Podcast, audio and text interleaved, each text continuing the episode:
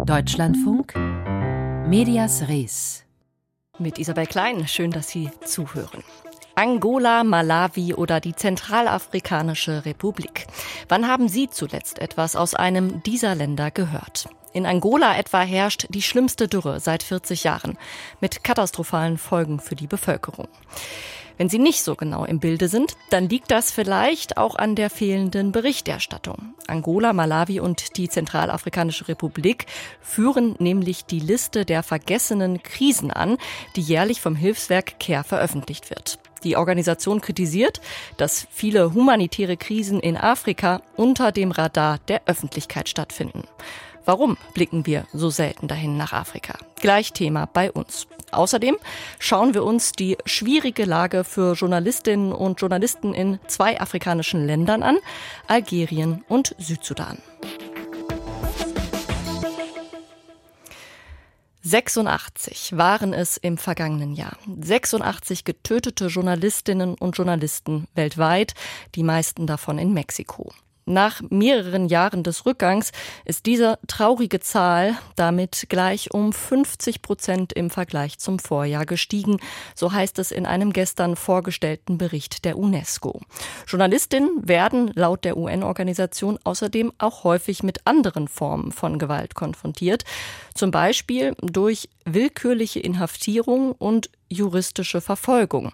Wir schauen uns zwei dieser Fälle an und als erstes blicken wir dafür in den Südsudan.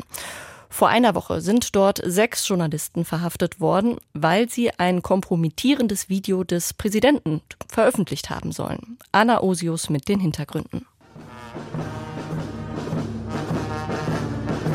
Es ist ein feierlicher Moment. Eine Straßeneröffnung im Südsudan im Dezember. Der Präsident ist gekommen. Die Blaskapelle spielt die Nationalhymne. Die Kamera ist auf den Präsidenten gerichtet. Und dann passiert es. An der Innenseite des hellgrauen Hosenbeins von Südsudans Präsident Salva Kiir erscheint ein dunkler Fleck, der rasch größer wird. Auf dem Boden bildet sich eine Pfütze. Erst lässt sich der 71-Jährige nichts anmerken, aber dann schaut er doch beunruhigt an sich herunter und in diesem Moment hat der Kameramann Erbarmen und schwenkt schnell auf die anderen Besucher. Es wurde nicht live übertragen. Das Material wurde nie im Fernsehen ausgestrahlt. Aber zwei Tage nach der Veranstaltung erschien das Video plötzlich in den sozialen Netzwerken. Patrick Oyed ist Präsident der Journalistengewerkschaft im Südsudan. Wir erreichen ihn am Telefon. Er hat miterlebt, was seit dem Vorfall geschehen ist. Auf einmal war der Südsudan auf der ganzen Welt in den Medien. The video has now gone viral. Wer das Video in die sozialen Netzwerke gestellt hat, ist unklar. Doch die Folgen für die möglicherweise beteiligten Reporter waren verheerend. Seit Anfang des Monats sitzen nun sechs Mitarbeiter des staatlichen Fernsehsenders im Gefängnis. Eine Tatsache, die das Komitee zum Schutz von Journalisten mit Sitz in New York sehr besorgt. Die Organisation forderte eine sofortige Freilassung der Medienschaffenden. Auf dem internationalen Ranking der Pressefreiheit von Reporter ohne Grenzen steht der Südsudan auf Platz 128 von 180 Ländern. Der jüngste Staat der Erde wird mit harter Hand regiert. Auch die südsudanesische Journalistengewerkschaft fordert dringend eine baldige Freilassung der Reporter. Die Journalisten sind immer noch in Haft. Wir haben versucht, Zugang zu ihnen zu erhalten, aber wir durften sie nicht sehen oder sprechen. Auch Angehörige durften nicht zu ihnen. Wir haben einen Anwalt eingeschaltet, denn was hier passiert ist gegen das Gesetz. Man darf im Südsudan nicht länger als 24 Stunden ohne gerichtliche Anklage festgehalten werden.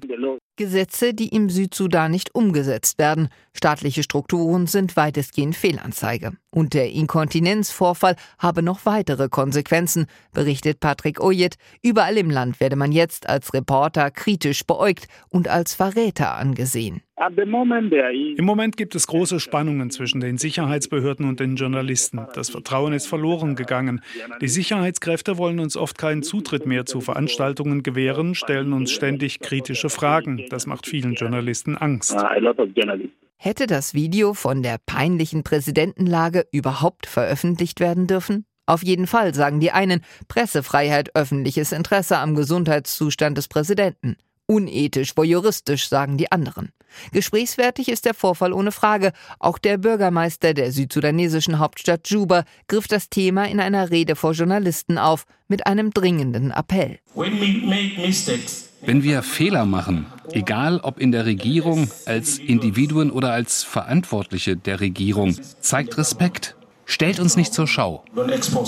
Kritiker sehen in dem Vorfall ein Anzeichen dafür, dass der ehemalige Rebellenführer Salva Kiir möglicherweise zu alt ist, um weiter Präsident zu sein. Verschiedene Interessengruppen streiten sich um die Macht im Staat und genau deshalb sei jedes Zeichen von Schwäche des Präsidenten hochsensibel, sagen Beobachter. Patrick Oyet von der südsudanesischen Journalistengewerkschaft ist es nicht angenehm, dass der Südsudan jetzt für einen pinkelnden Präsidenten bekannt ist.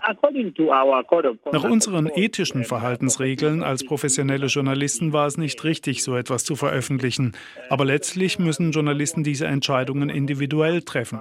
Und jeder Journalist muss sich selbst fragen, gibt es ein öffentliches Interesse, das es wert ist, diese Szene zu veröffentlichen, oder ist das unethisch? Jeder Journalist muss diese Entscheidung selbst treffen. Und eines steht für den Südsudanesen fest. Die betroffenen Reporter sollten schnellstmöglich freigelassen werden. Anna Osius über sechs inhaftierte Journalisten im Südsudan.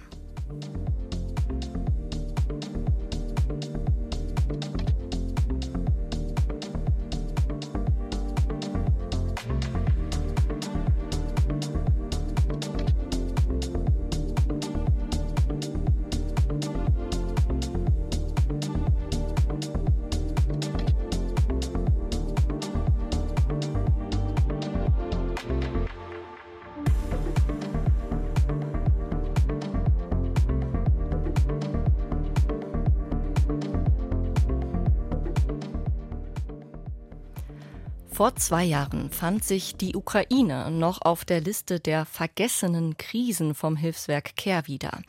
Das hat sich mit dem russischen Angriffskrieg schnell verändert. Letztes Jahr war der Krieg in der Ukraine dann die Krise, über die in Deutschland mit Abstand am meisten berichtet wurde. Für seine aktuelle Analyse hat CARE rund sechs Millionen Online-Artikel ausgewertet. Sie zeigt auch, die zehn am wenigsten besprochenen Krisen fallen alle auf dem afrikanischen Kontinent an.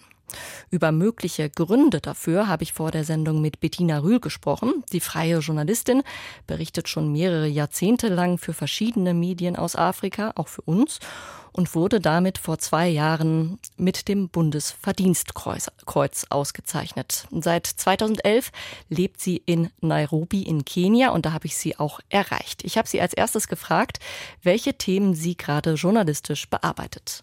Im Moment arbeite ich sehr viel zum Sahel, da zu den Folgen der Klimakrise, aber auch zu Terror, zu den Einsätzen der Bundeswehr ich beschäftige mich mit der Ernährungssicherheit in Afrika und äh, gucke auch immer wieder im Laufe der Jahre auf Somalia.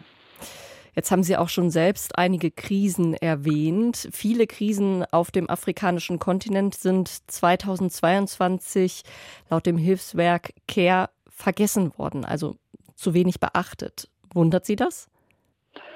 Nein, das wundert mich nicht. Ich habe das Gefühl, dass in den letzten Jahren sich verschiedene Entwicklungen verstärkt haben, die eben genau dazu geführt haben. Also es gibt da meiner Ansicht nach eine recht äh, komplexe Situation. Das eine ist, dass der globale Norden äh, zunehmend mit sich selber beschäftigt ist. Die USA hat uns lange sehr beschäftigt. Im Moment äh, interessiert uns natürlich sehr der Krieg in der Ukraine, der Krieg in Europa. Also verschiedene andere Krisen in Europa, in Deutschland. Also das ist das eine, das Interesse, der Fokus. Das andere ist die Situation in den Medienhäusern, also in den Printhäusern, den Verlagen und den Sendern. Wird viel gespart und diese Reisen zu solchen Krisenregionen sind teuer und das Geld wird häufig eingespart. Die Korrespondentennetze sind nicht dicht genug. Entsprechend teuer sind dann solche Reisen. Und ein weiterer Punkt ist für meine Beobachtung die Zunahme von Restriktionen der betreffenden Länder. Also man kommt immer schwieriger in diese Länder rein, auch in Krisenländer rein, um dann von dort zu berichten oder die Kosten für Akkreditierung, für Visa und so weiter werden so in die Höhe getrieben, dass sie immer unbezahlbarer werden.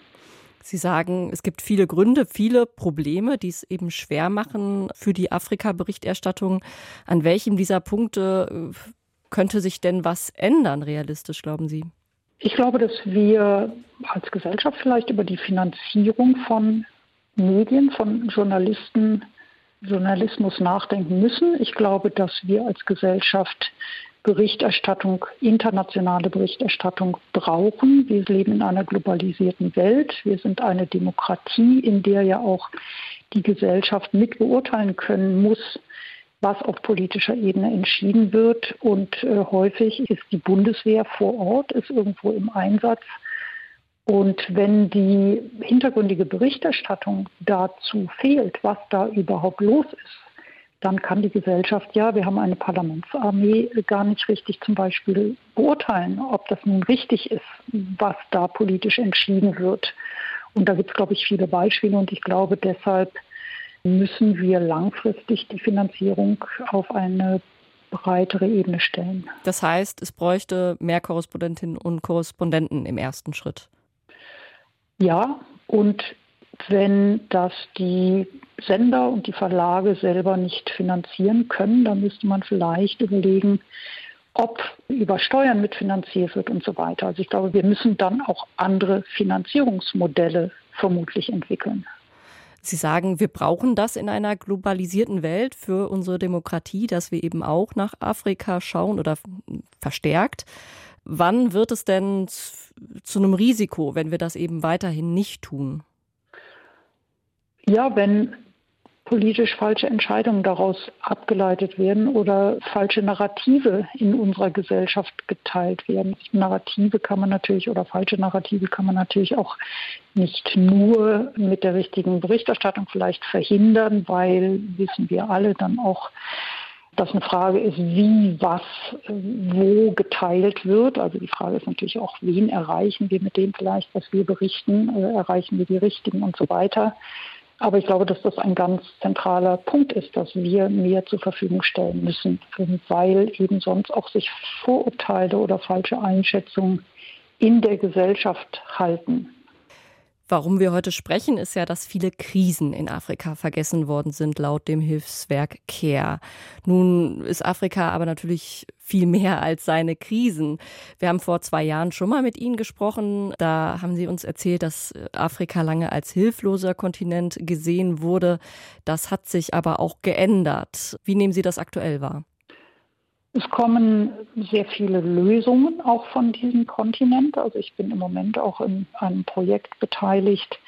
Da geht es um Lessons from Africa, also um Lektionen, die wir von Afrika lernen können. Also zum Beispiel Applikationen, technische Entwicklungen, die vom Kontinent kommen, um beispielsweise medizinische Probleme zu lösen oder da zu unterstützen, die äh, Armut zu mindern und so weiter und so fort. Also es geschieht sehr viel. Es gibt ganz spannende Menschen mit ganz spannenden Ideen, um in diesen verschiedenen Bereichen tätig zu sein. Das fällt auch häufig hinten runter in der Berichterstattung, wobei ich finde, dass man da auch sehr viel stärker noch differenzieren muss, als wir das oft tun. Also sprechen wir über die Nachrichten. Die Nachrichten sind der Ort durchaus für Krisen und Katastrophen, finde ich. Gleichzeitig gibt es ja sehr viel mehr an äh, Reportagen, an längeren Dokumentationen, die sich eben ja auch mit solchen äh, positiven Ansätzen aus Afrika beschäftigen, die aber häufig nicht so vielleicht zur Kenntnis genommen werden vom Publikum, auf die vielleicht auch selber als äh, Medien stärker hinweisen müssen, dass es einiges davon bei uns ja auch durchaus schon im Angebot gibt. Sagt Bettina Rühl. Sie ist freie Korrespondentin in Nairobi. Ich danke Ihnen fürs Gespräch. Sehr gerne. Das Gespräch haben wir vor der Sendung aufgezeichnet.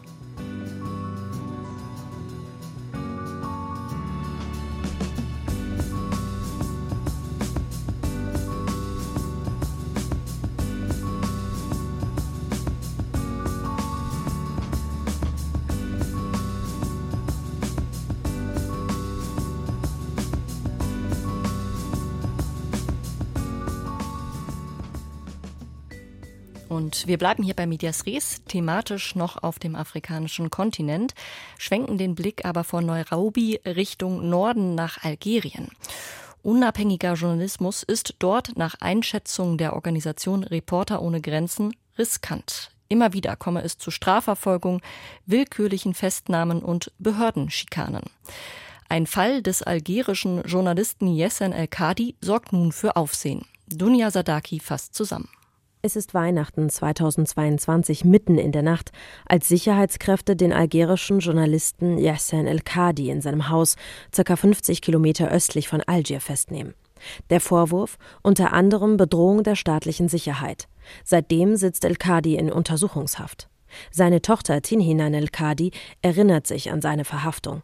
Die Verhaftung meines Vaters hat uns nicht überrascht, weil er schon seit drei Jahren regelmäßig von den Behörden schikaniert wird und mehrfach verhaftet wurde.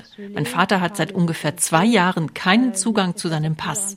Sein Alltag als Journalist bestand also aus Einschüchterung und Schikane. Wir haben irgendwann mit einer Verhaftung gerechnet.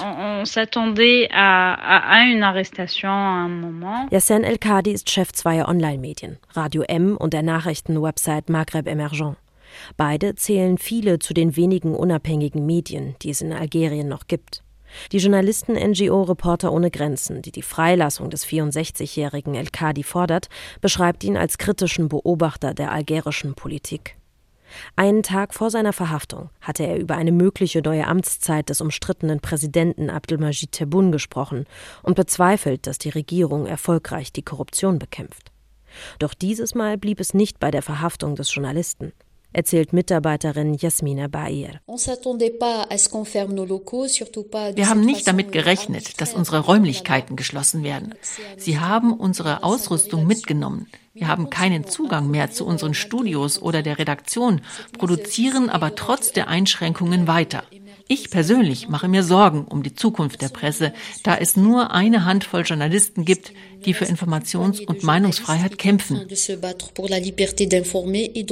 Vor allem seit der Irak-Protestbewegung 2019 erführen Journalisten mehr Repressionen durch die Behörden, sagt Bayer. Die Menschen der Bewegung demonstrierten für Meinungsfreiheit und gegen staatliche Willkür. Zunächst mit Erfolg. Algeriens langjähriger Präsident Abdelaziz Bouteflika trat zurück. Aber das politische Regime änderte sich kaum.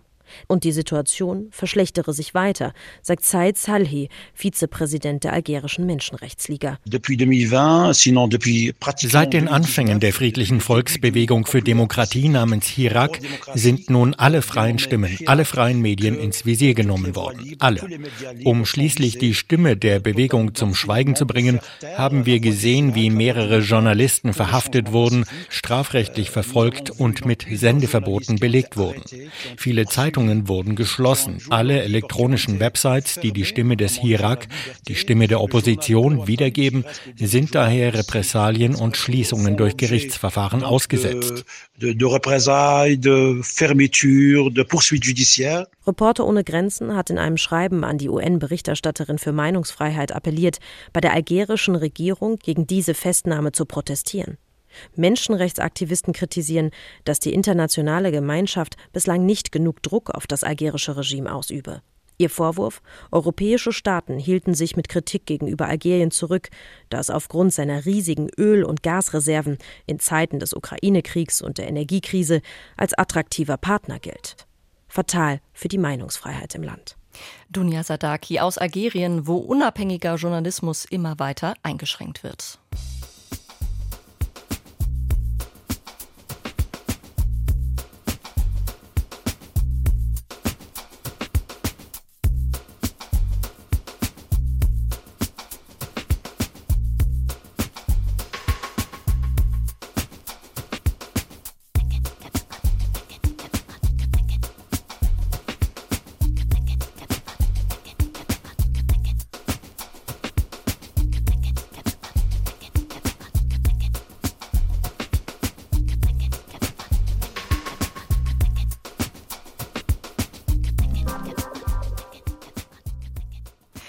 Es ist das älteste freie Radio Deutschlands. Radio Dreieckland mit Sitz in Freiburg im Breisgau. Bei einer Razzia in der linken Szene sind heute die Geschäftsräume des Senders durchsucht worden. Hintergrund ist ein Ermittlungsverfahren im Zusammenhang mit der verbotenen Vereinigung Links unten in die Media. Marion Eiche berichtet aus Freiburg. Ungebetene Gäste heute früh bei Fabian Kienert, freier Journalist und Redakteur bei Radio Dreieckland in Freiburg. Heute Morgen um 7 Uhr kam die Kriminalpolizei zu mir nach Hause und auch nach Hause zum Geschäftsführer von Radio Dreikland mit einem Durchsuchungsbeschluss. Ich war erstmal ziemlich verwirrt, um was es geht, hatte damit in keinem Fall gerechnet. Bei mir zu Hause waren acht Personen, die meine Wohnung komplett auf den Kopf gestellt haben, Speichermedien beschlagnahmt haben und auch Aktenordner durchsucht haben, alles Schriftstücke durchsucht haben etc. Fabian Kienert hatte letzten Sommer einen Artikel auf der Homepage des Freien Radios Radiosenders veröffentlicht. Darin ging es um ein Ermittlungsverfahren gegen die Vereinigung Links unten in die Media, die 2017 verboten worden war. Nun sind er und der Geschäftsführer des Senders selbst Verdächtige in einem Ermittlungsverfahren des Staatsschutzes geworden. Janina Metz, Sprecherin der zuständigen Staatsanwaltschaft in Karlsruhe. Gegenstand des Ermittlungsverfahrens ist der Tatvorwurf, dass auf der Homepage des Radiosenders Radio Dreieckland ein Artikel veröffentlicht worden sein soll, der eine Verlinkung zu einem Archiv der verbotenen Vereinigung links unten Punkt in die Media enthalten soll. Auf dieser Seite wurden unter anderem Gewaltaufrufe gegen Polizeibeamte veröffentlicht und nachdem dann diese Vereinigung verboten wurde, betrifft der Strafvorwurf allein eben schon das Veröffentlichen der verbotenen Inhalte. In den Privatwohnungen von Fabian Kienert und des Senderchefs sind auch Laptops und ein Handy beschlagnahmt worden, sagt Kienert, auch mit privaten sensiblen Daten. Die Durchsuchungen der Redaktionsräume nahe der Freiburger Innenstadt lief am Vormittag während des Sendebetriebs. Ich konnte es ehrlich gesagt überhaupt nicht fassen, dass wegen eines Artikels, der über den Ausgang eines Ermittlungsverfahrens informiert, dass die Staatsanwaltschaft eine Hausdurchsuchung bei mir veranlasst und dass sogar die Redaktionsfreiheit von Radio Dreieckland so beschnitten wird, dass sogar eine ganze Gruppe Polizisten und dann zugezogene Zeugen die Redaktionsräume von Radio Dreieckland betreten hat. Laut Staatsanwaltschaft Karlsruhe und Polizeipräsidium Freiburg wurden in den Betriebsräumen des Senders keine Datenträger oder andere Gegenstände beschlagnahmt.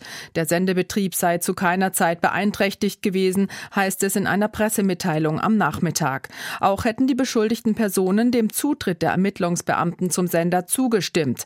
Der Freiburger Sender allerdings, so ist es auf der Homepage von Radio Dreieckland zu lesen, sieht in dem Vorfall einen schweren Eingriff in die Rundfunkfreiheit. Die Polizei hat die Redaktion von Radio Dreieckland durchsucht. Informationen dazu hatte Marion Eiche. Medias Res. Die Schlagzeile von morgen. Ja, moin aus dem Oldenburger Land. Mein Name ist Jörg Kronburg. Ich bin Redaktionsleiter der Wildeshauser Zeitung im Landkreis Oldenburg. Unsere Titelzeile lautet morgen, ab Sommer wird Ökostrom produziert. Wir berichten über gleich acht Windenergieanlagen in der Wildeshauser Landgemeinde Glane, die ihren Betrieb aufnehmen werden. Das Besondere daran ist, dass die Bürger aus Wildeshausen Anteile oder Sparbriefe erwerben können, um von den Erträgen einer der Windenergieanlagen zu profitieren. Das war Medias Res für heute. Sie finden uns auch online unter deutschlandfunk.de slash Medias Res und in der DLF Audiothek App. Nach den Nachrichten geht's hier weiter mit dem Büchermarkt. Dort ist unter anderem der aktuelle Spiegel-Bestseller. Eine Geschichte Russlands von Orlando Feiches Thema. Hier verabschiedet sich Isabel Klein. Auf Wiederhören.